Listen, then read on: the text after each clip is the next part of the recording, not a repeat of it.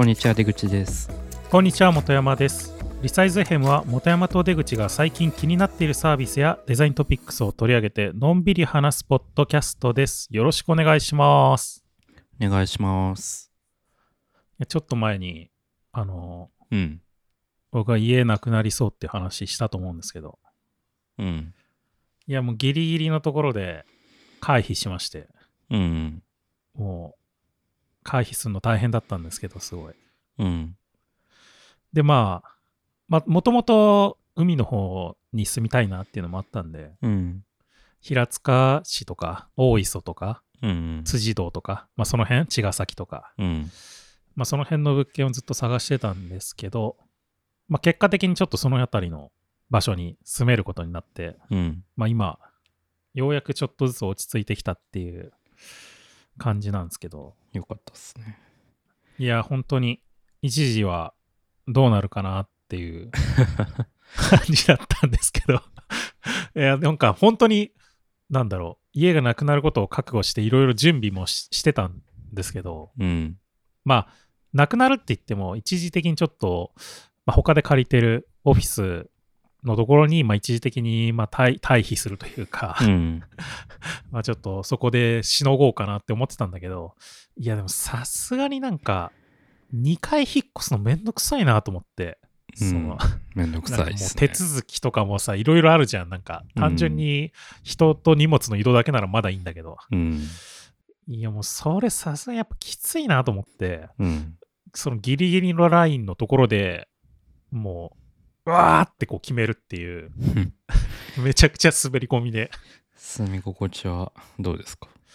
うん、いやまあ、いい、いいですよ。一軒家っぽいとこなんですよねあ、そう、そうですね。ちょっと一軒家っぽいところなんですけど、ただまあ、駅から遠いんですよね。うんその、で、ばまあ別に僕、車持ってるわけでもないんで、まあ車買ってもいいかなとかちょちょっと思ったけど、うんその、駅から遠いからどうかなと思ってたんだけど、まあでも、行ってもそんなにえ電車に乗ることもなく、まあ都内にたまに行くことはあるんだけど、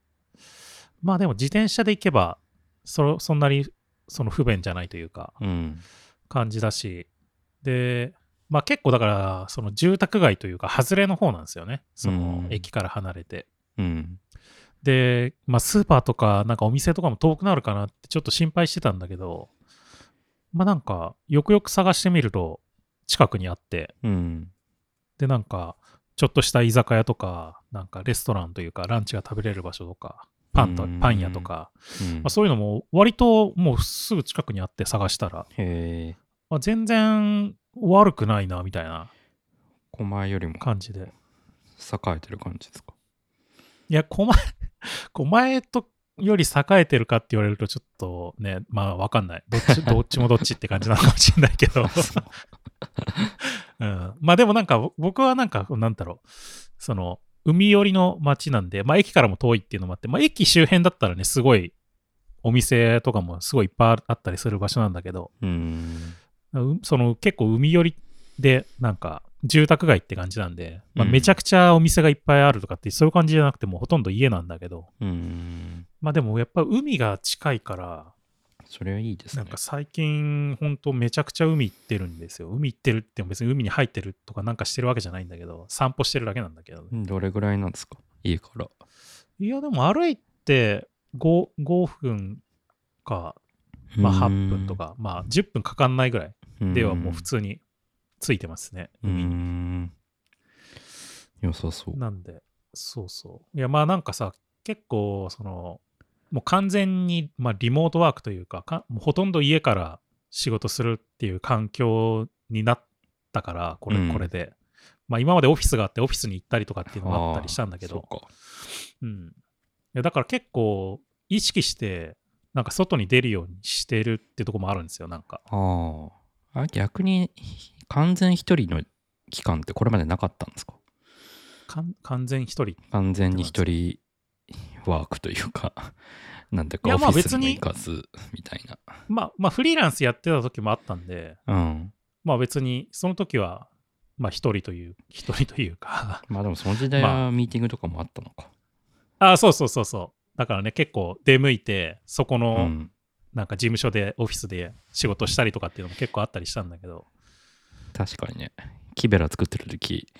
うちのオフィスで寝たりしてましたもんね。ね、寝たりしてたっけ？え、寝袋を、あの、キベラの 会社のオフィスに 持ち込んで寝てましたよね、本山さん。ああ、ね、ああ、ちょっと、切羽詰まってる時やったかもしれないね。そのなんか、ちょっとやんなきゃいけない仕事がいっぱいあって、徹夜でやるからちょっと仮眠取るために寝袋持ち込んでいいですかとか言って持ち込んでましたよね。うん、いや、だから結構、だからそう、そうなんだろう。家でほとんどやってるから、もう下手するとさ、やっぱ出ないじゃないですか、ずっと。うん。なんか、ちょっとご飯買いに行く時ぐらいしか出なくなっちゃうじゃないですか。うん。なんで、意識して、できるだけ1日1回は外に出るようにしてて、今。うん。で、まあ、朝か夕方か、よくだからそれで、その海の方に散歩に行ってるんですよね。うん。バーッと。いや、偉いですね。僕は気づいたらいやなんかもう2週間外出ないのが 普通だからな。いや、でもなんかそ、それのおかげか、今までよりも多分、ちゃんと、こう、なんていうの、ちょっとした運動というか、外に出てるっていうのがあって、うん。ちょっとね、ちょっとだけ痩せてきてるんですよ、なんか。えー、その散歩で？たまあ、散歩とかじゃないかな、きっと。えー、いや、だから、出た方がいいよ、外に。うん。そうですよね。うん出た方がいいとは間違いなくそうだと思う。うん。いや、本当に、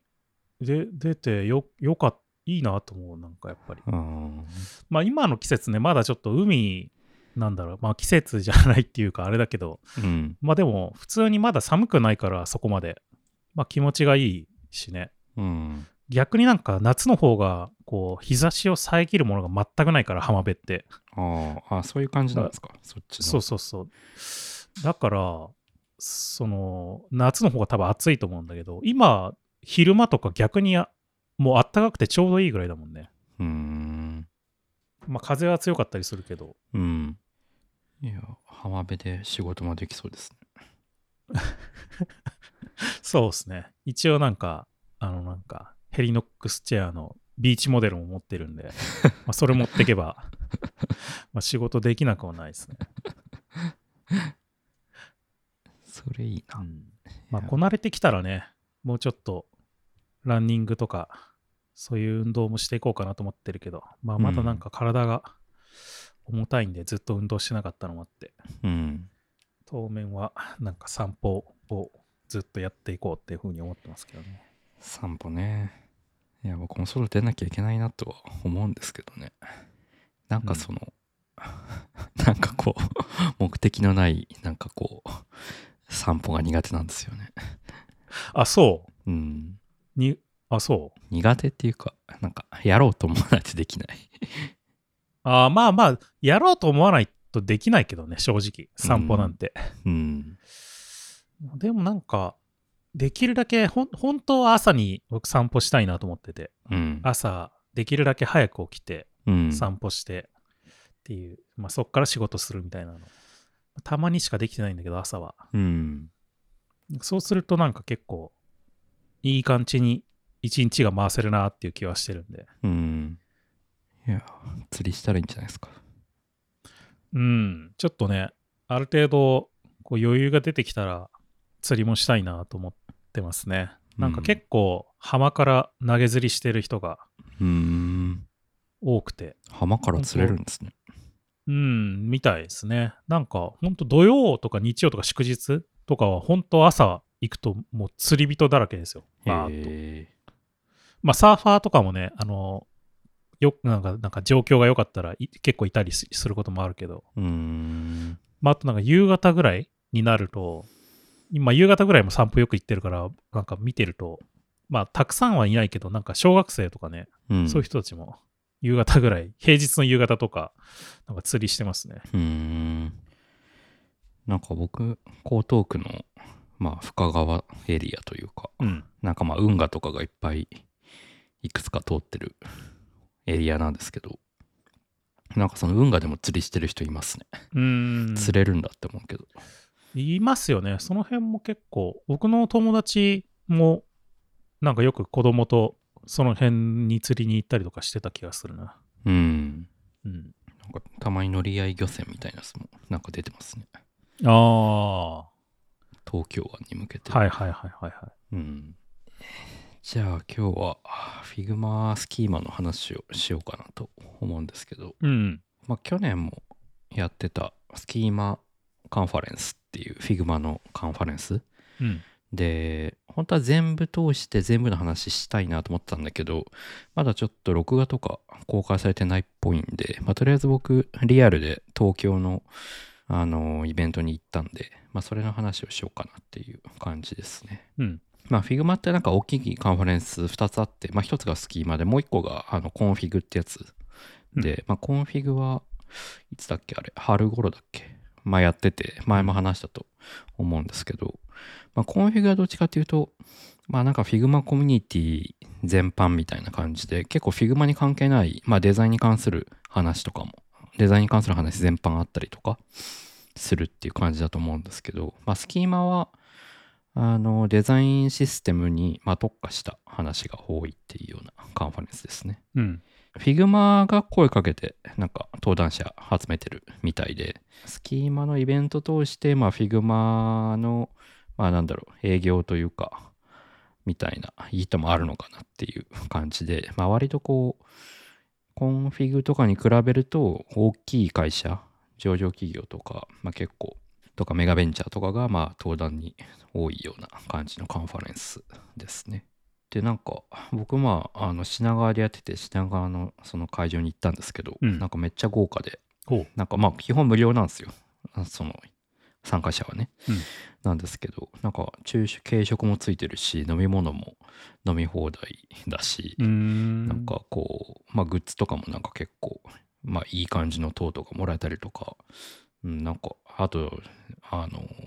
一部、まあ、新しいの人とか Figma の人とか英語で発表の人もいるんですけど、まあ、ちゃんと同時通訳ついてたりとかなんかめっちゃ豪華な感じでしたね。ユービーの谷さんっていうデザインエンジニアの谷さんが、Figma の人じゃないけど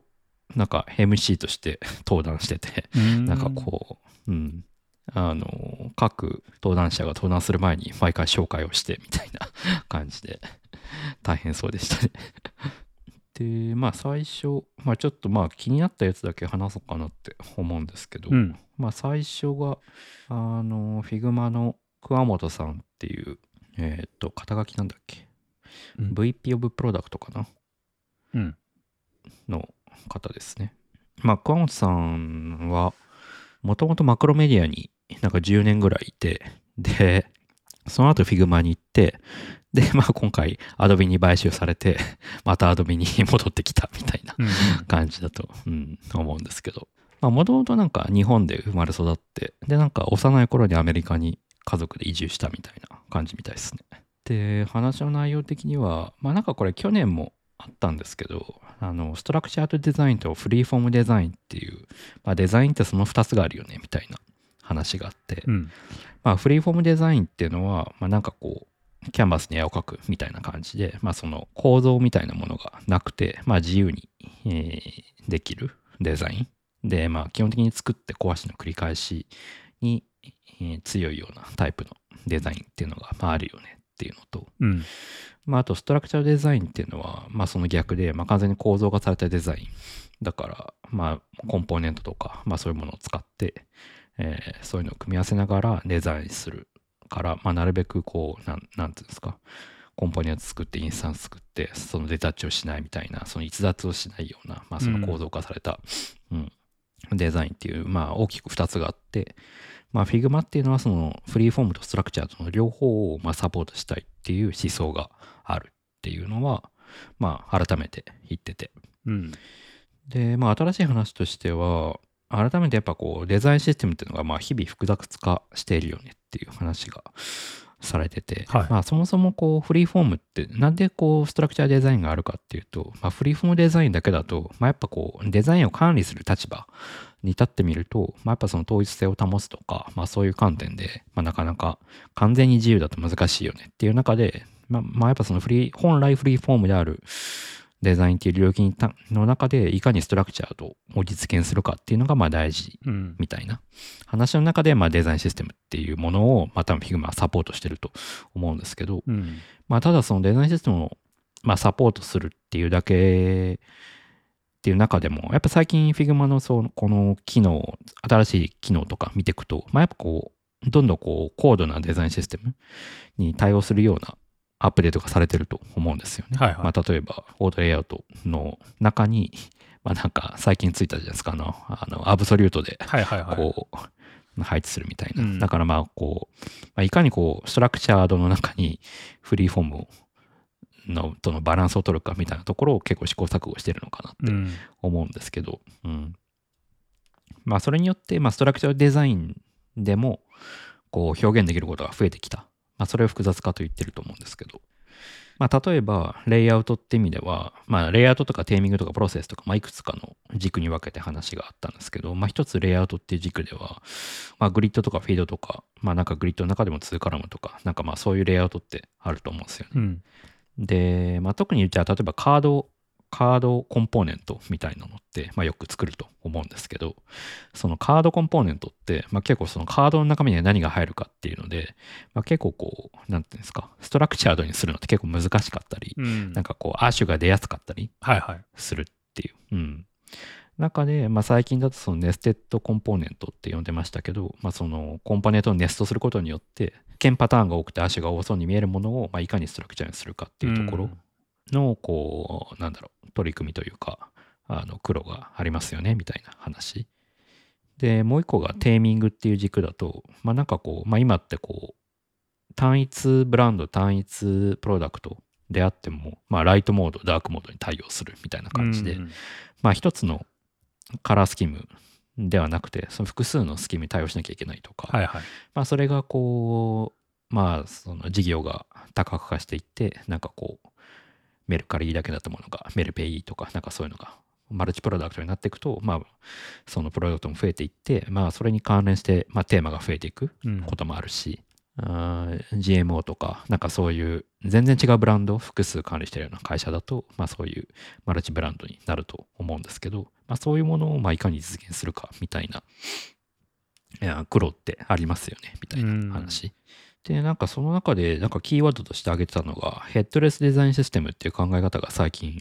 出てきたみたいな話をしていて、まあこれちょっと後でまた取り上げようかなと思うんですけど、まあなんかざっくり概要を言うと、完全にこう構造とその表現の部分を分離して、まあそれでこうメタデザインシステムじゃないけど、なんかこう複数のカラースキームがある場合でも、まあ、適用できるように、そのテーマを切り替えれば適用できるようにする作り方とかっていうのが、まあ最近、あの、Figma ユーザーの中からこう出てきてますみたいな話。うんで、あと3つ目がプロセスっていう軸の話で、岡本さん自身が、まあこう、デザインシステムってまあ作ってもそんな更新しないじゃないかって、まあ昔は思ってたっていう話をしてて、はいはい。まあただなんかそれが、例えばデザイナーが20人とかになってくると、まあやっぱりこう、毎日1回2回そのデザインシステムにこうアップデートが入るみたいなことになってきていて、まあそうなってくると、やっぱ何らかのプロセスをちゃんと定めるっていく必要があるっていうことが、まあ改めて分かってきたみたいなうん話をしていて、で、そのプロセスの、まあその一つがマージとかブランチングですね。そのブランチ切って、なんか新しいデザインシステムに対する機能を追加して、で、マージしてみたいな。はいはい。で、まあ、それによって、まあ、Figma も最近同じような機能をサポートしてると思うんですけど、まあ、それが多分実現されたのかなって思うし、まあ、あとは最近はテスティングも大事だよね、みたいな話をしていて、うんまあ、まさにエンジニアの世界にあるユニットテストとか、まあ、あると思うんですけど、デザインシステムにおいても、まあ、ビジュアルレギュレレギュレギュレーションテストっていう、まあ、その、ビジュアル回帰テストってやつ、なんかその、デザインシステムとかコンポーネントの見た目の差分があるかどうかを取るようなテスト？はいはい。っていうのも大事だよねっていう話をしてましたね。で、じまあ、実際僕もあ今年の、まあ、なんか一回話したと思うんですけど、クックパッドの春先春先にクックパッドの仕事をちょっと手伝ってて、まあ、そこでも実際こうデザインシステム、エプロンっていうデザインシステムを作ってる中で、このビジュアルレグレーションテストを導入するみたいなことを実際やったりとかしてましたね。うんだから結構そういう、まあ、大きめのデザインシステムになってくると、その辺、本当にこのコンポーネントごとに差分があるかどうかっていうのを、こう、まあ、目視で確認するとか難しいから、まあ、だからその、ビジュアルレグレーションテスト、まあ、VRT っていうんですけど、VRT の仕組みを入れるっていう、まあ、チームは結構増えてきてるのかなっていう感じがしましたね。うん。それはなんか差分を出して、などうテストするんですか？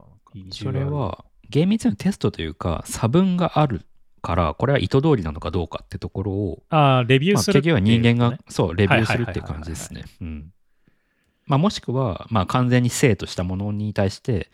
まあ、なんかこの意図しない変更が入ってたら、うんあの、CI をこけさせるとか、なんかそういうのあると思うんですけど、うん。でもちろん意図通りの変更を加えることもあるから、だからまあ、主にはこう、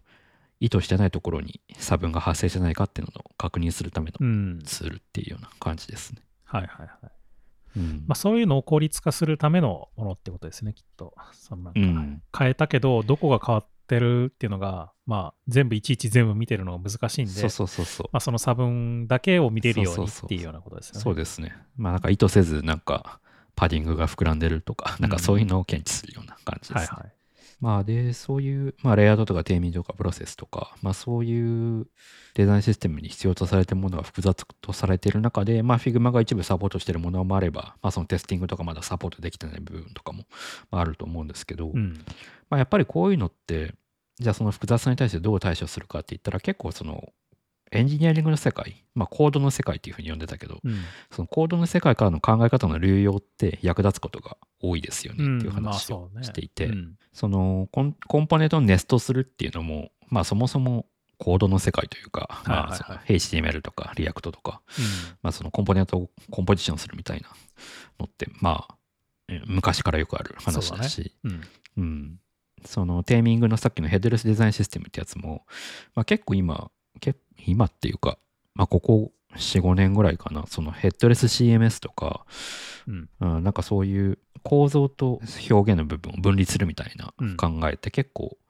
あの特にフロントエンドの世界っては流行ってるというか、はい主流になってきてると思うんですよね。まあ、例えば、ジャムスタックみたいのがあったりとか、まあ、あとはなんだろうな。あなんか前、Shopify の話、Shopify の話をちらっとしたかもしれないですけど、その Shopify もヘッドレスコマースみたいのをやろうとしてたりとか、うん。なんかその、うん、いかにこう、システムと表現の部分を分離するかっていうのを考え方が結構、まあ、フロントエンドを中心に流行ってきてるから、まあ、そういうのをデザインに取り入れるっていうのもありだよねとか、あと、まあ、さっきのブランチングとかテスティングっていうのは、まあまあ、まさにコードの世界の考え方の話だよねっていう感じで、まあ、やっぱりそういうコードの世界から学ぶことは多いよねみたいな話をしてましたね。うん。まあだから、デザインっていうのはまあ過去すごくシンプルなもの、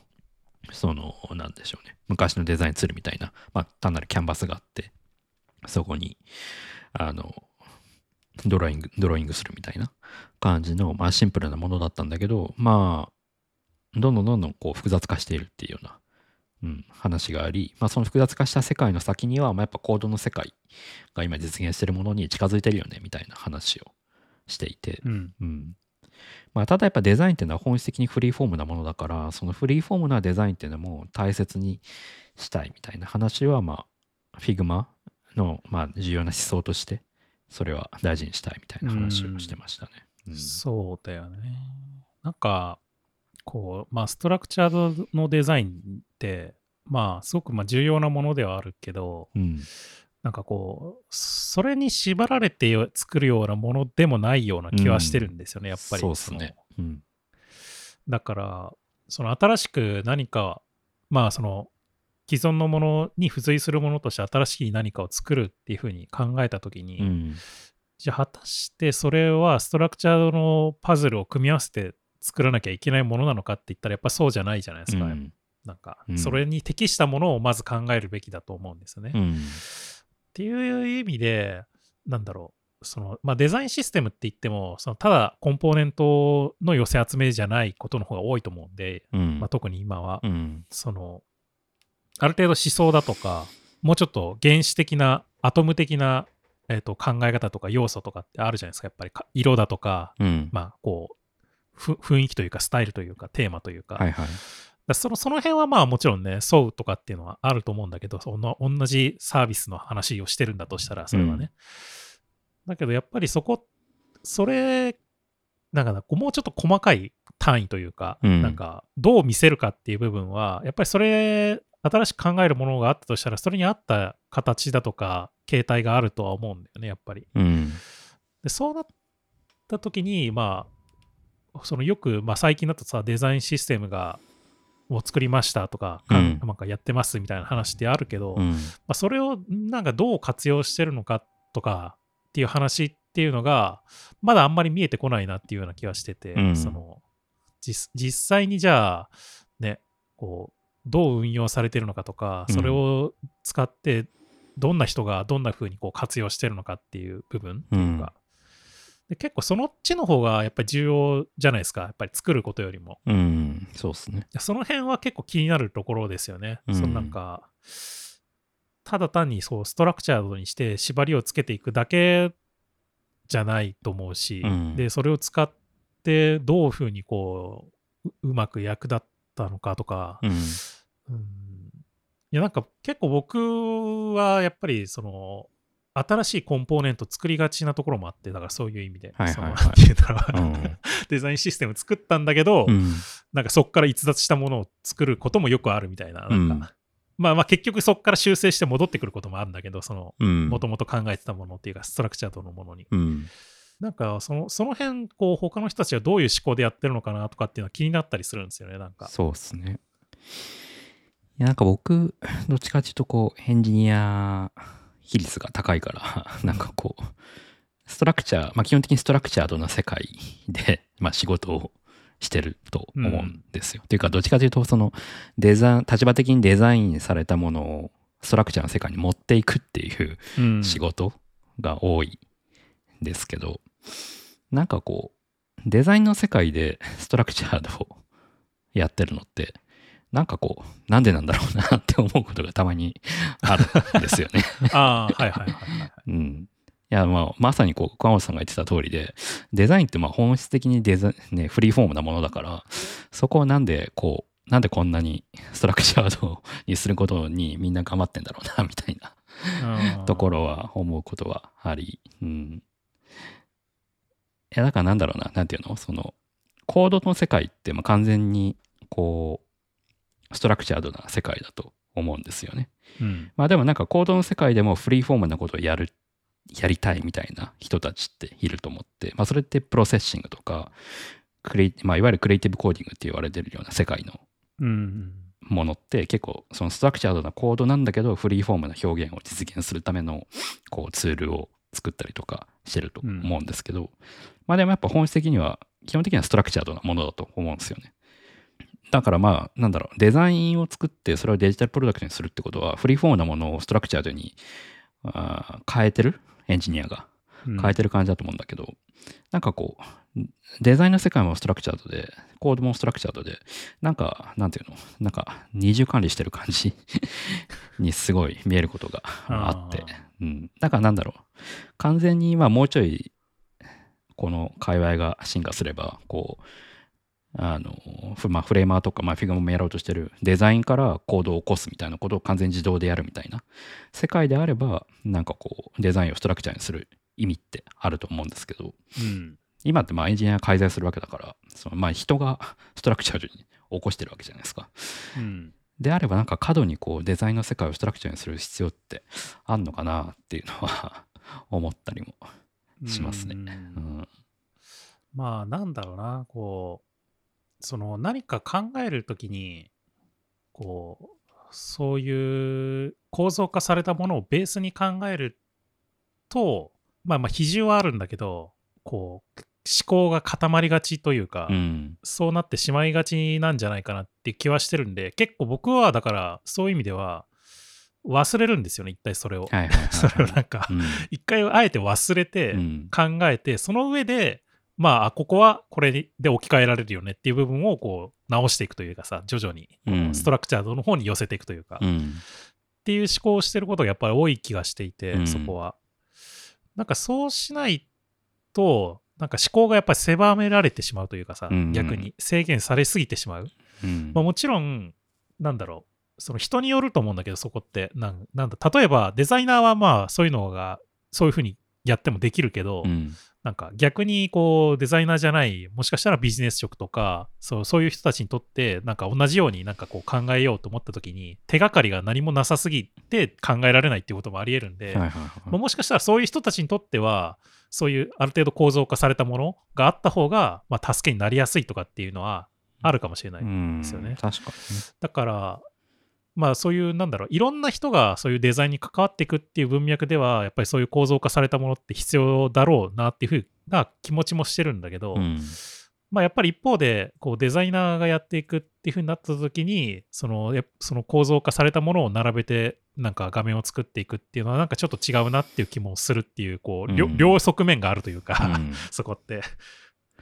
まあなんかね、うん、そこをまあ答えはなかなか出ないんだろうとは思うけど、まあデザインシステムがどういう役割、まあどういう人たちにどういう役割になっているのか、まあどう使われてるかって、まあ一番最初の方に話した話、うん。戻ってくんだけど、っていうのが結構気になるなっていうのはそこもあるんですよね、やっぱりだから。うん。まあ、まさに今の話に対して、まあ、川本さんも言った言ってたのはその、まあ、デザインシステムを考える時のなんていうの？フレーミング、まあ、デザインシステムを作る使う時のまあフレーミングとしてなんかこう reduce just change of making a mistake って言ってたけどその間違いを減らすっていうフレーミングはやめた方がいいみたいな話をしてて、うんうんなんかこうデザインシステムによって人を制約してとにかく間違いを減らすんだエラーを減らすんだみたいなうん。考え方でデザインシステムに向き合ってしまうと、まあ、それは自由なデザインを阻害してしまうから、まあ、それは違うんじゃないかみたいな、うん、話をしてて、はいはいはい。まあ、そうじゃなくて reduce friction so we can increase creativity って言ってたけどそのなんかうん。あのクリエイティビティを生むための生むために 摩擦を減らすっていうようなうんフレーミングの方がいいんじゃないかみたいな話をしてて、まあ、摩擦っていうのは例えばなんかこう色はこれって決める。こここのプロダクトはこの色しか使えませんって決めるんじゃなくて、まあ、ある程度複数のバリエーションがある中でデザイナーはそこを選べるみたいな。まあでも完全にオリジナルを作ると、まあ、それはそれでそれが摩擦を生んでしまうから、なんかある程度の制約を緩い制約をも設けることによって、うんそこその中からまあこうデザイナーがクリエイティビティ発揮できるようにするみたいな捉え方の方がいいんじゃないかみたいな話をしてましたね。うん。いやだからそうなんでそれはなんか結構なんだろうアップルとかその Google が出してるマテリアルデザインみたいなガイドラインにも似てるようなところが僕はあるかなと思っててうん。そのある程度そのなんていうの構造化されたものに沿った方が基本的には良かったりするわけですよ。まあそれなりに考えられてるものだし、それってるものだったりするから、だけどいやそれよりもこっちにした方がオリジナルで作った方がいいよねっていう部分っていうのはやっぱりそれなりの覚悟を持ってやっぱりそこって決断するべきところでもあるわけですよね、やっぱりだからそこって、それはなんかやっぱりその Apple の iOS のまあヒューマンインターフェースガイドラインとか、まあ、その辺のやつとかを、まあ、乗っ取った方がいいんだけどそこから外れるときはなんか結構こうこれはやっぱりこれじゃないとダメなんだっていう強い意志があるようになんかこう、うんデザインシステムの場合も同じな気がするんですよね。うんうんなんかこれはすごくいい話だなとそう思って。ですね。うんあとなんかあれだわ、そういえば、今日、あの、ちょっと、なんかチラチラ、あの、デザインシップの、まあ、キーノートとか発表を見てたりしてたんですけど、うん。一番最初のキーノートかな、あの、うん。ノザイナーっていう会社の立川さんっていう方うんのお話があったんですけど、立川さんが書いた、えっと、進化思考っていう、まあ、本の話が、まあ、ベースでほとんど話をしてたんですけど、まあ、これ何かって言ったら、その、デザインの手法というか考え方というかやり方っていうのを、その、他のものからば学べないかって考えたときに、その、自然界から学ぶことができるんじゃないかっていうふうに考えたものがこの進化思考っていう考え方なんですけど、うん。その例えばデザインの場合だったらその観察するっていうこととあと何だったっけな。観察することと、まあ、それを形態としてまあこう形作ることうん。が必要だと思うんですけどその形作るまあ、アイデア出すとかっていうことだったりすると思うんですけど、時に、うん。まあ、何が必要かって言ったら、まあ、進化でも同じなんですけど、進化って結構なイレギュラーが生まれて、それが環境によって沙汰され、なんかこう、なんか減っていったっていうか、はいはい。うん。適応していくものとそうじゃないものが分かれていったっていうようなまあ考え方じゃないですか、基本的には今って。うん。でそれに近いんじゃないかなっていう話をしてて、その時に。うんだからそうなった時るに、そのデザインをかを考える、まあ、例えばアイデアを何か出すっていう風になった時に、この、なんていうの？ちょっとイレギュラーなものをどう考えていくのかっていうのの参考に結構その進進化思考っていうところで、まあ、生物界の、まあ、そのさっきの進化の話だとか、どうなんかいろんなものが生まれていったかって話をしてたんですけど、うん。まあ、だからさっきのイレギュラーを生まないっていうのは、なんかそこも制限してるみたいなところがあるような気がするんですよね。そのうんうんで逆にイレギュラーを生むようにしていくっていうのもまあ必要、まあ、もちろんそこから選別していくとか適切なものを選んでいくっていうのもまた別で必要なんだけど、うんそのプロセスの中では。うんただなんかそれがないとなんかより良いものが生まれていくっていう考え方にはならないんじゃないかって話をしてたような気がしていて。へえ結構ね、結構この、そのキーノートというか、まあ本の話っていうのは面白かったんですよね。うんうん。で、なんかやっぱりさっきの、そのね、そのデザインシステムに縛られすぎると、そういうイレギュラーなものというか、なんか新しい発想っていうのが生まれなくなってしまうっていう話もすごく近いなと思って、今。うん確かにまあだからそういうまあそのなんか進化というか、うん。うん、そのパターンから逸脱したものが実は主流になるみたいなことがあるからうんっていう話ですよね。そうね。まあ、それがまあまさにあの川本さんの話の中ではまあクリエイティビティっていうような表現だったのかなって思うんですけど、うんそうまあっていう話からスタートして、うん、これはなんか大事な話だなっていうふうに思いましたね。まあ、あと面白かったのはスマート HR の人の発表かな。なんか、うん。スマート HR って結構デザインシステムをあの公開しててで、うん。GitHub でリポジトリもあってそこでやり取りしてみたいな結構オープンにやってる会社だと思うんですけど、はいはうん、でスマート HR はまあまあ、大きくそのプロダクトデザインもそうだし、あとはコミュニケーションデザインというか、プロブランドデザインというか、そっち側でもまあデザインシステムをあの参照してるみたいなんですけど、まあ、今回はそのプロダクトデザインの方で、まあ、いかにこうデザインシステムを使ってるかみたいな話をしてましたね。で、まあ、なんかいろいろあったんですけど、まあいいなと思ったのは、なんかそもそもデザインシステムがうまく機能するためのその開発のアプローチを取ってるみたいな話をしてて。なんかスマート HR の場合は、なんかこう、まあサービス開発していく中で、こう、大型機能をドーンと出すっていうよりは、なんかその、次に出す大きい機能を、まあ、なるべく最小単位で分割して、まあ、その最小単位っていうのはそのユーザーにとって価値がある最小単位でその大きいフィーチャーを分割して、まあ、それで出すっていうことをしてるみたいな話をしてて、うん。で、そうすると、まあ、なんかこう、まあ、いろんな機能を、が並列して、こう、開発が走ってる中で、やっぱり最初の方の、その、開発フェーズだと、その最小単位っていう感じで分割していくと、まあ、やっぱり必要なコンポーネントが、その開発のスコープが小さいから似通ってくるみたいな話があって、うんうん。で、そうすると、まあ、デザインシステムがうまく機能するみたいな話をしてて、なんかこれは、なんか、すごくいいなと思って、なんかさっきのやっぱ、本山さん言ってたデザインシステムをどう使うかっていう話だと、まあ、やっぱこう、うんプロダクトデザインの文脈だと、やっぱサービス開発をどう進めてるかっていうのと、うん表裏一体の話だと思うんですよ、ね。確かに。うん。うん。だから、ね、それこそなんか新規機能をどんどん作ろうみたいな 開発のフェーズだったら、うんデザインシステムってあんま使えないと思う,、うん思うんですよね。そのまあ抽象度が高いアトムとかのものだったら使えるかもしれないけど、うんより具体のコンポーネントってまあね機能が増えるとか特になんか新機能とか新しいユーザーを取りに行くってなると、まあ、まあ、やっぱ逸脱することが増えていくとまあ、もしかしたら、その PDCA で、まあ、やっぱこれはいらないなっていう、そうそうそうまあいなくなくなってしまうっていうこともあるからね。あそうそうそれが結構早いサイクルで回っていくからね。うん。そうですね。そのサービス開発でもなんか結構こう難易度が高いもので、プロトタイプがより求められるものだと、作ったはいい、作ってデザインシステムに反映したはいいが、結局使われなかったとか、なんかよくあると思うんだけど、まあだからそういうサービス開発がどのフェーズにいるかとか、どういう進め方をしてるのかっていうのと結構密接に関わってくるかなと思うんだけど、うんまあスマート HR の場合はそういうアプローチを取ってるから、デザインシステムと相性がいいみたいな話をしてて、それは確かになるほどだなって思いましたね。うん。そうだね。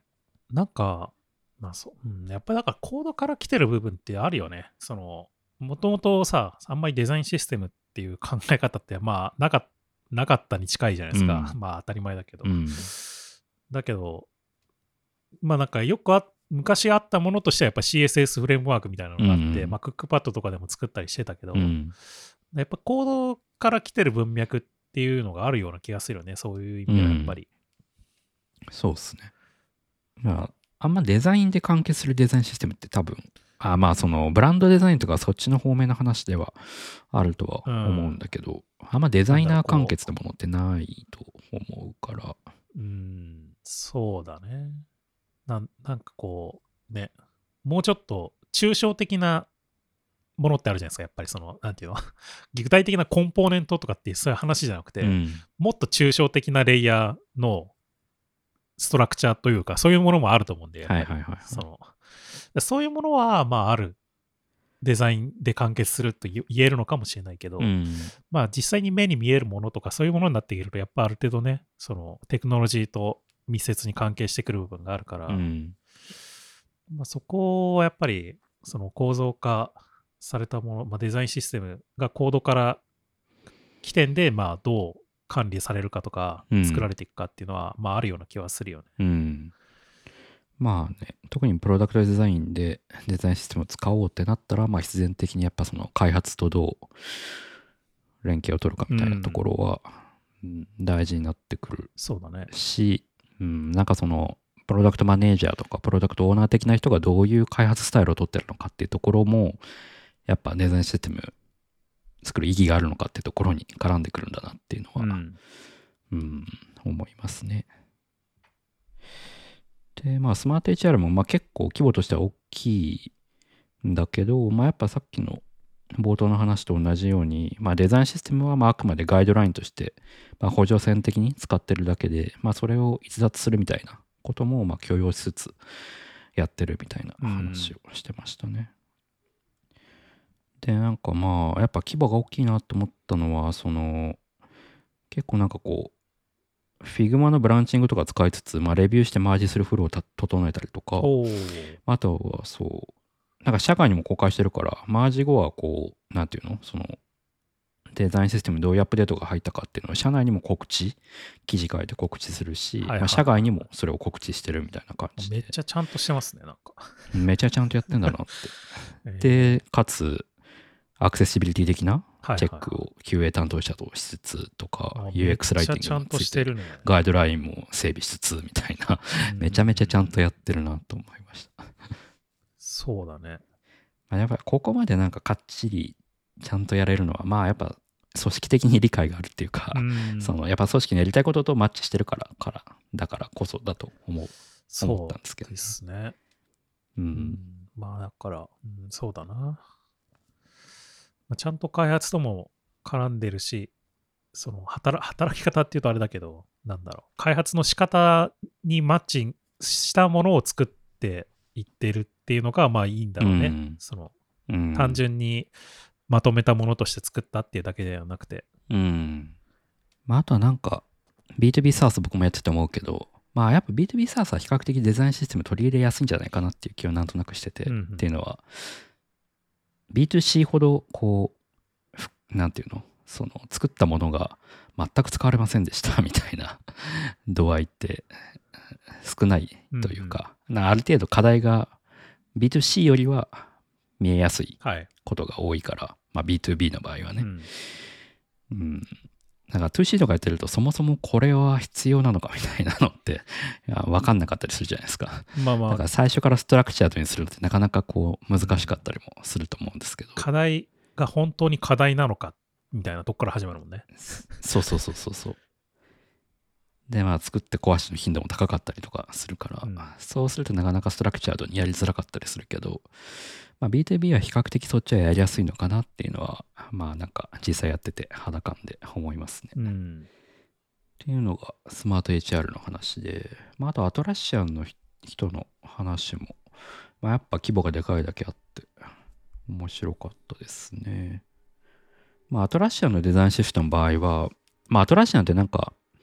そのアトラシアンのプラットフォーム上で外部のサードパーティーの人がアプリを作るみたいなことをやってるっぽくてうん。やれるようにしてるっぽくてまあスラックアアプリを作るみたいな感じはいはい。外部の開発者が。だからそのためのデザインシステムを、その人たちが使えるようなデザインシステムうんを作る、あまあその社内も含めてその人たちも使えるようなデザインシステムを作ってるって言ってましたね。うんうん、まあだからなんかこう、デザインシステムを変えたとしても、あなんかアップデートしたとしても、その外部の人が それに追従してくれないことがあるから、まあ、いかにそこを外部の人があえて追従しなくても済むように、そのデザインシステムのアップデートを進めるかみたいな話。をしていて、まあ、例えばなんか、あの、エンジニアリング的には、まあ、例えばなんかこう、なんていうの、その UI コンポーネントの、なんて言ったらいいんだ、インターフェースというか、はい。Figma 用語でなんて言うんだっけ？え？あの、プロパティ的な変数み、プロパティ、プロパティ、うん。とか、まあ、 React とかで言うと props になると思うんだけど、なんかその、要はコンポーネントに対するその変数みたいなやつ。うん。で、まあ、要はその、コンポーネントのインターフェースみたいなものが、こう、変わった時とかって、その、デザインシステムを使ってる人たちにそれを追従してもらう必要があると思うんですけど、うんまあ、それをなんか自動で書き換えるような、なんかコードモッドって言ってたけど、まあ、そういうようなツールを使ってるとかうーん。入ってたりとか、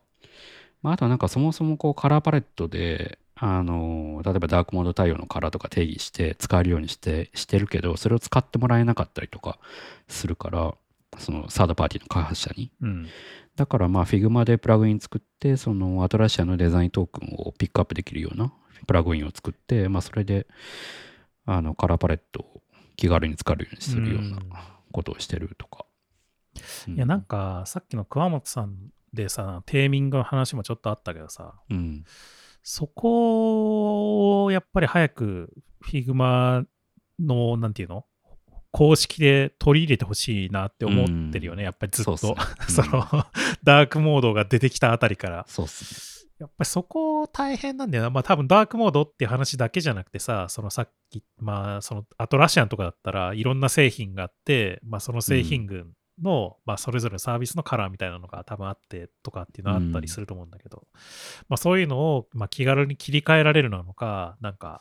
すぐつく作れるのかとか、まうんあその辺、その辺のなんか対応できるものっていうのがいい感じにこう Figma に取り入れられないかなっていうのをずっと思ってんだけど、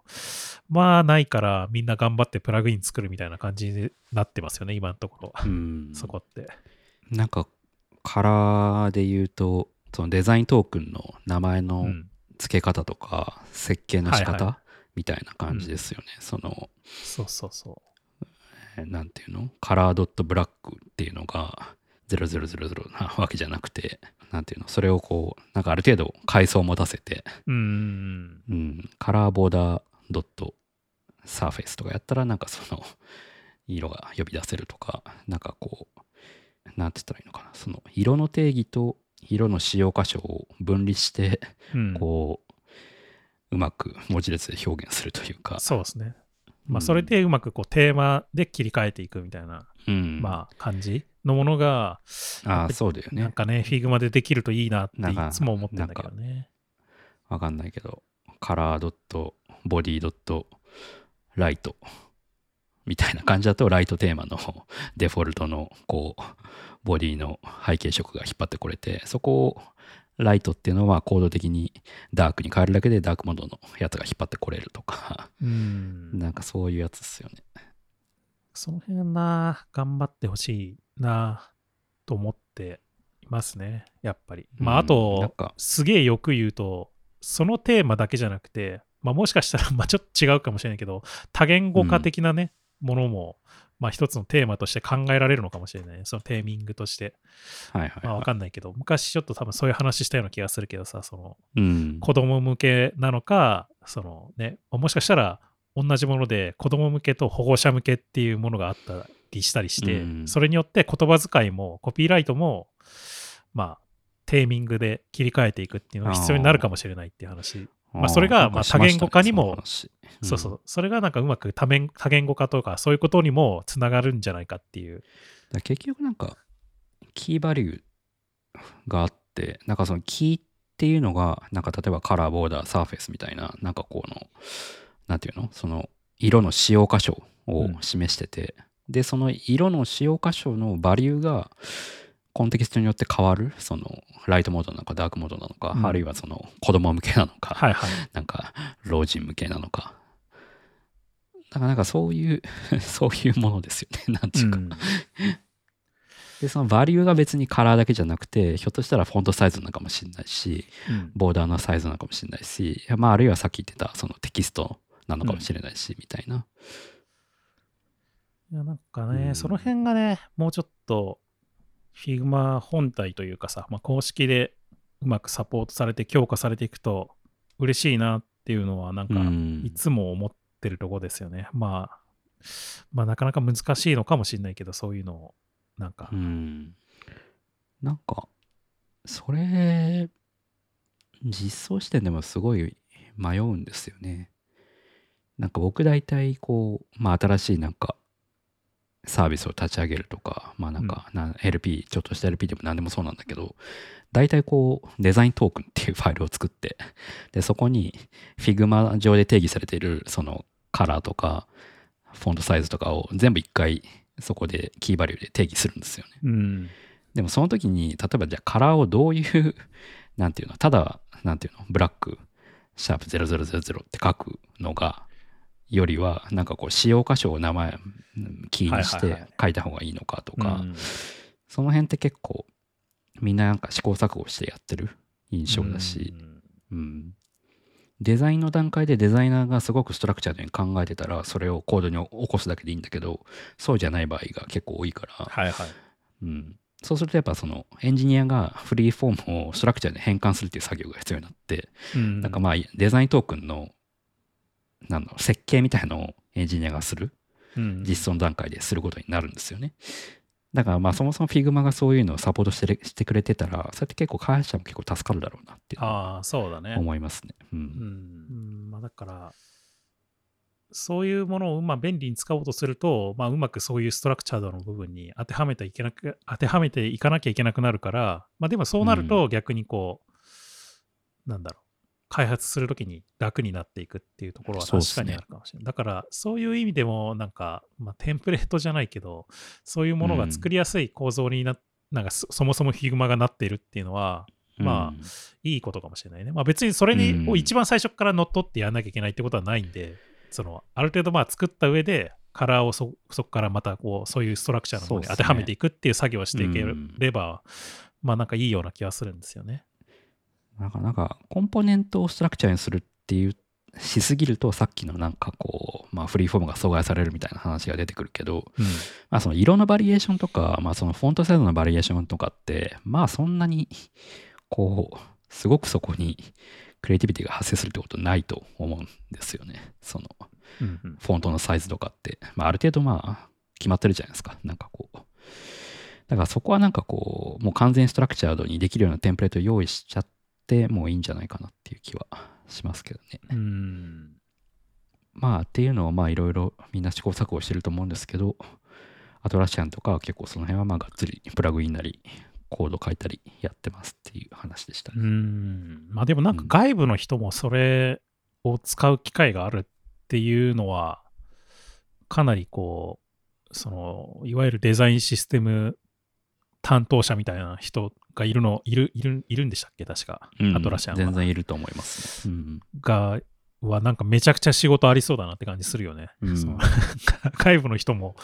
ガンガン使って、まあなんか言ってくるかもしれないしみたいなところがあると。まあだからここまでいくともう本当に Material Design とか Human Interface Guidelines 作ってるのとまあ変わんないのかなと そういう感じですね。うん。まああとは、ノートの人の話とかだと、まあ、結構ノートってこう、サービスの人格、 voice tone みたいな話、そのノートっていうサービスがどういう言葉遣いをするかとか、どういうトーンで話すのかみたいなのを、やっぱサービスの特性上大事にしてるから、まあ、そういうノートらしさみたいなところをこうデザインシステムにも反映してビジネスのメンバーにも使ってもらえるようにあの整備してるみたいな話とか。うん、うん、いやなんかでもそういうのやっぱり大事ですよね。そのなんか、デザインシステムがなんかこう開発者のだけのものにならないというかあ、まあそ、うん、そ、本当にそういうタイプになってるね。これ、開発者のためだけに作らないデザインシステム。そうそうそう全然知らなかったけど、お同じこと言ってたんだな。なんか、まあね、結構、僕も昔、その、クックパッドにいた頃にいろいろ、まあ、そのデザインを横口で見るっていう組織にいたから、その、うん、なんか、その、底上げできるものを会社全体を底デザインで底分けできるものっていろいろ考えてるとか仕事してる時期がいろいろあったりしたけど、その頃にねやっぱりそのなんかこうアイコンを本当にして発表資料とか営業資料とかに使えるようにするみたいなのをこう作ってみたりとか、うん、なんか結構そういうところあると思うんだよねやっぱりデザインシステムありますね、うん、僕も2018年頃にクックパッドいた最後の年に、倉光さんと一緒にそのシトラスっていう、まあ当時のエプロン、今はエプロンっていうデザインシステムがあるやつな、あるやつの前身みたいなものを作ってたんですけど、なんかまあそれもコンセプトとしては、どっちかというとそのビジネス面、開発者じゃない人たちをターゲットにしたデザインシステムを作ろうみたいな。うん、まあ当時その、サラっていう、まあ開発者寄りのものがあったから、まあそうじゃないものを作ろうみたいな中で、なんか、クックパッドらしい、あその、ボイスのトーンみたいな、そのパーソナリティみたいなのも定義したりとかもしてたんだけど、うん、なんか唯一、あ、なんか、カラーの定義みたいなのもしたんですよね。なんかその、シトラスカラーみたいなのを定義して、はい。で、それを結構こう、一応な、なんなんていうのかな、そこまで考えてなかったんだけど、ちょっとしたコピペをしやすいように、なんかまあちょっとしたなんか、なんていうの、その、ページを作ったんですよ、そのシトラスカラーの。うん、で、それが意外になんかこう、プレゼンを作るときとか、そういうところでも使われたりとかして、うん、うん、そういうのを結構こう、開発者じゃない人たちに向けてやる上でも大事なんだなっていうのは思いましたね。うん。うん、っていう話とか、まあ、あとは最後は、チームラボの人の話があって、まあ、チームラボの中でも、その、あの、クライアントワークをしてる部門の人の話そのメディアアートとかそっちじゃなくて、うん、クライアントワークの方の話があって、はい、まあなんか話の内容としては、まあ結構バックエンドはそのクライアントワークやる中でもバックエンドは基盤の共通化みたいなのをやってきた。例えば EC の基盤とかなんかそういうものは独自で作ってきたから、うん、まあクライアントワークのデザインにおいてもその共通化みたいなことができないかみたいなことをやってみたんだけど、結論としてはできなかったっていうような、諦そこは諦めたっていうような話なんだろうね。まあ、これ、まあ、できない、僕もできないだろうなとは思う思うんだけど、うん、ただ、もしかしたら、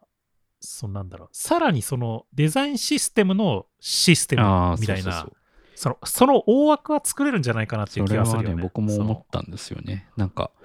まあ、確かになんか、まあ、その発表の中でも、まあ、アトムに相当するものは共通化できるんだけど、そうじゃないものはできないし、まあ、やっぱそのビジネスのやり方として、他との違いみたいなことを結構大事にするから、住宅の場合。だからやっぱ共通化しづらいよ、みたいな話をしてたんだけど、でも結果なんかこう、結構なんか各案件ごとにオーダーメイドデザインシステムを毎回作ってるみたいな話をしてたんですよ。はいはいはいまあ、だからってことは、なんかそのさらに抽象化したメタデザインシステムみたいなものって、なんかないのかなっていうのは聞いてて思ったのがありますね。まあ、なんていうかこうね、まあフレーム、デザインシステムを考えるためのフレームワークみたいなものは多分作れるような気はするよね。うん。そのメタデザインシステムみたいなみたいなもののやっぱ抽象度のコントロールって難しいんだろうなと思って。なんかそれが汎用的であればあるあるほどその要は抽象度が高ければ高いほどそれってまあ HRG とか、マテリアルデザインとか、あるいはなんか、あの、ハントデザインとか、なんかそういうものになっていくんじゃないかなって思うんですよね。あなんかそのいい感じの具体度で こう設定するのがなんか使い勝手がいいところなんじゃないかなっていう気がしてて。なんか、その、僕が思ってるのは、そのコンポーネント、具体的なコンポーネントを定義するようなものではなくて、全く、うんそのデザインシステムをどう作ったら一番最適に簡単な、簡単にっていうか、最速で作れるかっていうようなフレームワークを考えればいいんじゃないかなと思っていて、うん。こういう手順で、こういうものをこういうふうに当てはめて作っていけば、デザインシステムがもうすぐパンって作れますよっていうようなもと？ああそうそう。だからそのなんかその抽象度のコントロールがそのどの会社でも適用できるデザインシステムが作れますよだと抽象度高すぎると思うんだけどそのうんまあ例えばチームラボだったらチームラボのデザインシステムを作る上ではここをやればいいですよみたいな具体度の設定の仕方が大事なんだろうなと思って、はいはいはい。まあ、あとなんかもう一個考え方としては、そのもう冒頭に小本さんの話の中で出てきたヘッドレスデザインシステムっていうような考え方うん。で、まあこれが何なんだろうなと思ってもうちょい調べてみたんですけど、これ Figma のなんかのイベントでなんか、あの、インドの会社の人が登壇して発表してたものからうん出てきてるっぽいんですけど、はいはい。うん、まあ要約するとボタンコンポーネント作るんだったら、まあ、ボタンの何ていうんですかその構造だけをまあ定義して、うん。まあ、そこに色をどう当てはめるかっていうのは全部デザイントークンでテーミングを切り替えるみたいな感じでやりましょうっていうようなはいはいはい。感じ、うんまあ、だから完全にこう Figma 上で構造とスタイルを分離しましょうみたいな感じで、うんうん。これは、まあなんか。これまあか考え方として面白いなと思ったんだけどでもなんかすごい既視感があるっていうかなんか HTML と CSS みたいだなって 思ったんですけどね。うん。そうね。なううんん。まあなんか、これもだからどこまで、なんだろう、こう、まあ、うん、難しいな。なんか全部いじれるようにしちゃったらさ、結局一緒じゃないじゃないですか、多分。そのそうなんですよ。そうそうそう。その各プロパティ、その、まあ、文字列もそうだし、色もそうだし、そのボーダーありかなしかっていうのもそうだし、うん角丸ありかなしかもそうだし、パディングどうなのかとか、その余白とかね、大きさとか。で、全部いじれるようにしちゃったら、結局、それ なんか、それって、まあ、ボタンっていうなんか概念的なものと、プロパティは分けられるんだけど、それって、そこまで分解しちゃったら、なんか、プロん？どういう？なんかあんまりこう意味がないんじゃないのかっていうか。そう、なんか、なんていうの、その、ボタンタグを書いてで、で、その状態でも、まあ、ボタンの UI はなしてるわけじゃないですか、うんブラウザ上で。はい。で、そこにね、CSS でボーダーなんちゃらかんちゃらって書いてう、んスタイル上げていくのと、あれ一緒じゃないか、みたいな。だ多分その全部をなんか操作さす操作というかプロパティを書かなきゃいけないっていうふうにするわけじゃないんだよねきっと多分そうそうそう。だから多分その、抽象度のコントロールがあるんだろうなって思うんですよ。で、そこがやっぱ一番難しいだろうなって。うん。思って。だから結構さっきのチームラボの話も一緒だなと思って、なんかその、抽象度上げすぎると何にも使えるってなるんだけど、それって、まあその、HIG なり、マテリアルデザインなり、まあもしくは HTML、CSS なりの再発明、シャリの再発明になっちゃうなっていう。んで、具体を上げす、具体によればよるほど使い回しができなくなってくるっていうところ。うん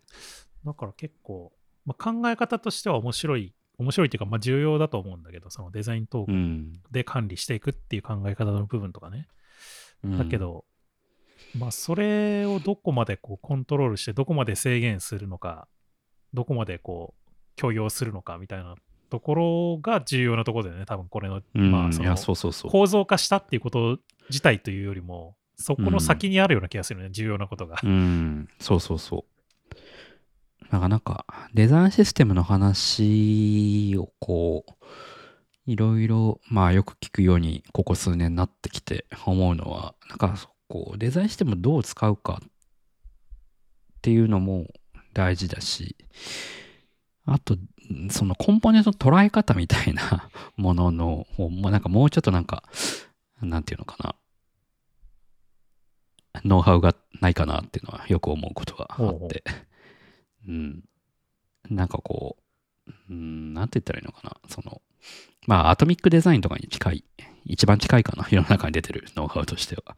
なんかあれってこうコンポーネントをレイヤードにして、まあ、うん。アトムっていう名前をつけて、で管理しましょうみたいな大雑把な考え方だと思うんですよね。はい。だけど結局そのアトムが何なのかあ なんだっけ名前がちょっと難しくて あれだったけど そのアトムの次のレベル2の概念が何なのかみたいな具体例ってまああの各プロジェクト次第だよねみたいなところがあうんって結局、うん、その捉え方がいろいろあってこれはアトムなんじゃないかそれこれはレベル2なんじゃないかこれはレベル3なんじゃないかみたいな議論になっちゃうみたいな感じで、まあ、うまく定着しなかったって印象なんですよね。そうね。だけど、そのコンポーネントをレイヤーで捉えるみたいな考え方自体は大事だと結構思ってて、うん。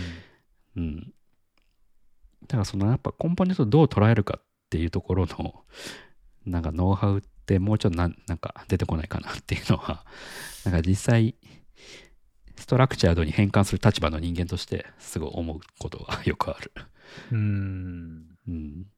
なんだっけなアベマ、アベマだったっけな？なんかのデザインシステムの考え方が、そのアトミックデザインに近いんだけど、ちゃんとこう、うまく分離できてるようなやつがうん確かあったような気がしたんだよな。思い出せなくなっちゃったけど。まあでもなんか結構アトミックデザイン初期にアアベマの後藤さんとか結構よく発表してたから、うん結構そういう知見はいっぱいありそうですね。そうそう。なんかアトミックデザインって、えっ、と、さっきのレベル1、レベル2で言うと、まあ、うん。レベル1が原子、アトムで、レベル2が分子、モレキュールで、うん。レベル3が、うんうんまあ、なんていうの？もうちょっと合体したものっていう、オーガニズムか。そうそうそうそう、やつなんだけど、うん。大体レベル1とレベル2をどう分類するかが結構揉めるんだよね、なんか。そうそうそう。こで、あと、う、なんていうの？そのそのレベル1、レベル2っていうのは結局相対的な話じゃないですか。だから、レベル1をどこまで抽象高く設計するかっていうところも、なんかこう、難しいところだなって常々思ってて、そのボタンコンポーネントっていうのが、まあ、例えばレベル1によくされると思うんだけど、うん。それが、どのプロダクトでも使えるようなレベルの抽象度を求めてるのか、単一プロダクトの中で使い回しできるレベルのものをレベル1と呼ぶのかっていうのは、チーム次第だと思うんですよね。うん、うん。だからなんか、まあ、そうね。で、そそのせ、その、それを基準としてレベル2、レベル3、レベル4が決まってくると思うから、うんなんかこう、うん、なんかやっぱその抽象度のコントロールっていうのが難しいなっていうのを。うんまあでもなんか多分体、アトミックデザインが生まれた時では、その多分一つの単一サービスのとかっていう考え方の部分が大きいと思うから、さすがにそれをさらに抽象度高く、なんていうの？いろんなサービスも含めたデザインシステムっていう考え方で当てはめていくのは、多分このレベル1、レベル2、レベル3、まあ、レベル5までのなんかところに当てはめるの難しいんじゃないですかね、さすがに。うん。アトミックデザイン自体に当てはめていくのは、多分もうちょっと変形させないと。なんか、開発の現場でよく見るのは、抽象度高す、最初から抽象度高めすぎっていうパターンをよく見るなと思って、なんかこう、プロダクト1個新規で立ち上げるっていう中なのに、何にでも使えるような、例えば、なんていうの、名前で言ったらカードコンポーネントみたいなのが一いきなり登場して、はいはい。でも、カードコンポーネントって何って なるじゃないですか。うん。うん。だからなんかその、まあ大体抽象度高すぎだから、なんか僕はなんかなるべく主語を小さくするように、最初は設計をするようにしてるんだけど、なんかこう、どこどこの画面のカードコンポーネントみたいな。うん。なんかなんか抽象度高すぎて設計しすぎると何にでも使えるように見えちゃって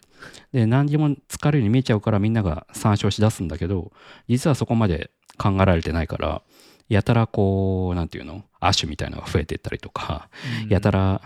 あのプロパティみたいなのが増えていったりとかでこの画面の時はこのプロパティをオフにするみたいなのが増えてって結局あれコンポーネントで共通化してる見なくないみたいになるみたいなパターンってあると思うんですよね。うんまあなんかそこは、まあ難しい。どうやるのがベストかっていうのは難しいけど、そううん、まあエンジニアリングでもね、普通にいきなりこう、抽象度の高いものをバンってかなんかクラスを作るみたいなことをしないそうこともあるじゃないですか。まあ、ある程度ね、それを多分何回も使い回すんだろうって思ってたら、な作っても、いきなり最初から作ってもいいと思うんだけど、まあなんか、まずとりあえず、まあ一番わかりやすい実的なものを作って、うん。でそれに似たようなものをまた作ることになったらじゃあもうちょっと抽象化したものを1個作って、うん。なんか使い回せるようにしようみたいな風にするのがまあいいんじゃないのかなっていうふうにはまあそのエンジニアリングの部分でもまあ思うところあるからそうそう。まあそれと一緒ですよね。やっぱそのエンジニアの世界から取り入れるられるところなんじゃないかなっていう気がしてて、うんその、まあデザイン、エンジニアリング世界でいうデザインパターンみたいなものとか、まあよくあるけど、なんかこの、なんていうの、そのクラスの設計をどうするとか、なんかアーキテクチャの設定、設計どうするとか、結構、まあいっぱいノウハウがあると思うんですよね。同じようになんか UI コンポーネントの設計も、なんか僕よくやるのは、実際こう、マテリアルデザインとか、アントデザインとか、そういう、まあよく作られてるそうなやつのコンポーネントの流動を見て、それをまず真似するみたいな感じ、当てはめてみるみたいな、自分のプロダクトに。ってすると、まあなんかこう、抽象の設計がまあいい感じに揃うかなみたいな感じでやってたりするんだけど、なんかそういうノウハウがなんかたまるといいなみたいななんかうん。その冒頭のエンジニアの世界からデザインの世界にこう当てはめるみたいな話で言うと、ううんん、っていうのをこう妄想したりしてましたね。いやーなんか最近やってるまあちょっと開発の案件があるんですけどうん。なんかちょうどなんかまあ僕が後から入った案件だったんですけどまあこうまあコンテキストとしてはデザインは上ではあんまりストラクチャルにされてない感じのまあうん。デザインがあり、はいはい。まあ、それを、まあ、割とこう、ジュニア寄りのフロントエンドのエンジニアが、あの、コードに起こしてたっていうような現場だなんですけど、うんうん、その中であったのが、グリッドか、グリッドのレイアウトがあって、で、うん。その中に、まあ、カード UI みたいなのが並んでる、はい。まあ、よくある UI あるじゃないですか。うんで、まあ、ある画面ではグリッドで並んでる。で、違う画面ではそれがリストで並んでるみたいな感じのものがあったんですよね。うんで、そのカードの中身の情報は一緒。で、まあ、それを、まあ、実際どうなって、じ実装実装がどうなってるかって見てみたら、なんかこう、それをなんだろうな、カードの大小として捉えてたんですよね。その、グリッドの、グリッドで格子状に並んでる方をカード UI の大として捉え、そのリスト上に並んでる方をカード UI の小として捉えるみたいな感じになってて、まあ、名前がカードラージ、カードスモールみたいになってて、ほそれだと、じゃあカードミドルが出てくるの？とか、なんかそう、いろいろ思っちゃうわけなんですよね。ううんで、そうじゃなくて、それってどっちかというと縦組みと横組みの違いなんじゃないかなって僕は思って、そのカードのまあバーティカルとホリゾンタルで、まあその捉え直して、こう UI を分け直したりしたんですけど、うんうん。なんかそういう話、なんかそういう捉え方の違いって、なかなか、なんかこう UI をどう捉えるのかって、なかなかやっぱ知見がたま、たまりづらいんだなっていうのは思ったですよね。うん特にデザインの段階ですごく考えられる、デザインの段階ですごくストラクチャーになってればいいんだけど、なってない場合、それをまあ、開発にするって時に、うん、なんかこう、見たままの状態で捉えて実装すると、ラージ、ミドル、スモールみたいになっちゃうんだけど、それをなんか UI のパターンとして捉えると、いや、これは縦組みと横組みの違いなんじゃないかみたいな、うん。うん、捉え方になるよなと思って、そう、なんかそれで、こう、もうちょいコンポーネントのこう、設計みたいなところって、まあ僕も結構悩むし、どうしたらいいのかなっていうのを、最近よく思ってますね。出口君地味すぎてが悩んでたら、ちょっとね、大変だけどね。他の人はもっと。いや、結構だってさ、この領域って、その、ある程度デザイン的な理解もあるし、エンジニアリング的な理解もあるっていう人間が、まあ、できないと結構厳しいじゃないですか、やっぱり。他の人ってなかなか難しいと思うんですね。その、そこのを理解していくというかさ、整理していくっていうのが。うん。だからそういう意味では、出口くんが頑張らないと難しいんじゃないですかね。いや、そうそうそう。いや、いやもちろん頑張るんですけど、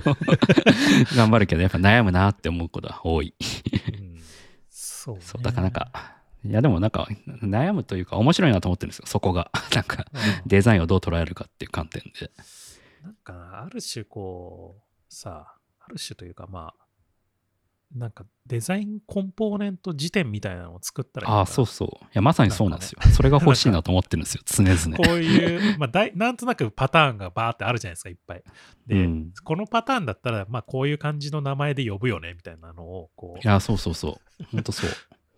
う、で、こういう時に大体なんか使ったりするよね、みたいな。そうそうそうそうそう。そういうのね、作ろうかなってちょっと思いました、最近。うん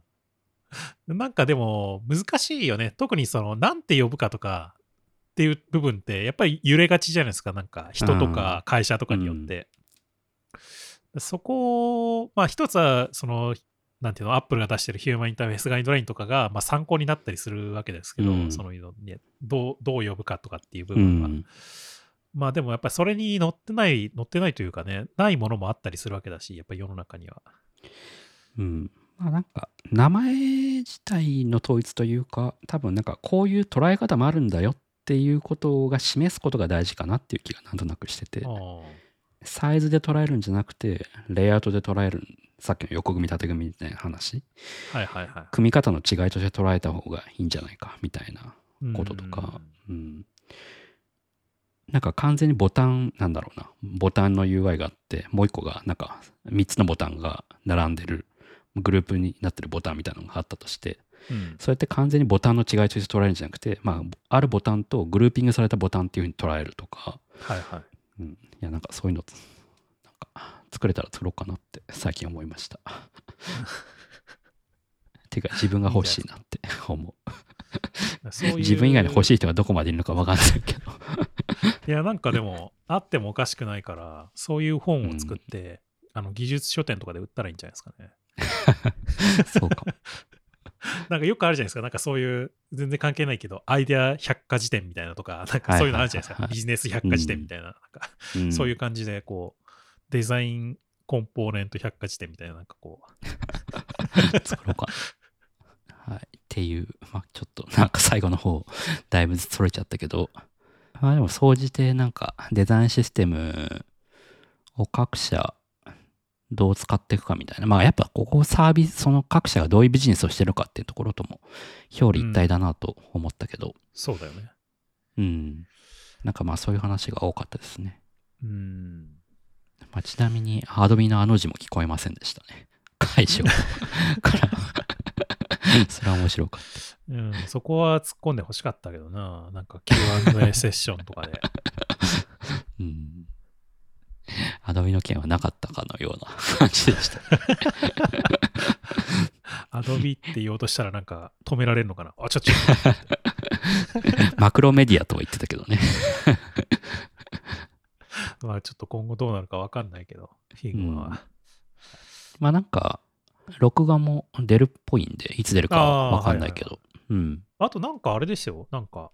なんかわかんないけどさ、まあいろいろ各地で、ニューヨーク、東京、ロンドンでやってるけどさ、なんかバーチャルっていうのがあるんでしょああ、そうそうそう。あれ、何なのかよくわかってない。ななんなんですかね、このバーチャ登ル。壇者とか出てないからね。なこれは何なのかよくわかってない。ですよね。うん。まあ、それもまた16日だから、まあこれ配信されてる頃にはもう、や、いや、終わってると思うんだけど。そうですね。まあだから、来週ぐらいには録画出たりするのかな？月末ぐらいには。うんじゃないですかね。もしかしたらでも逆にこのバーチャルが録画なのかもしれないですけどね。ああ、そういうこと？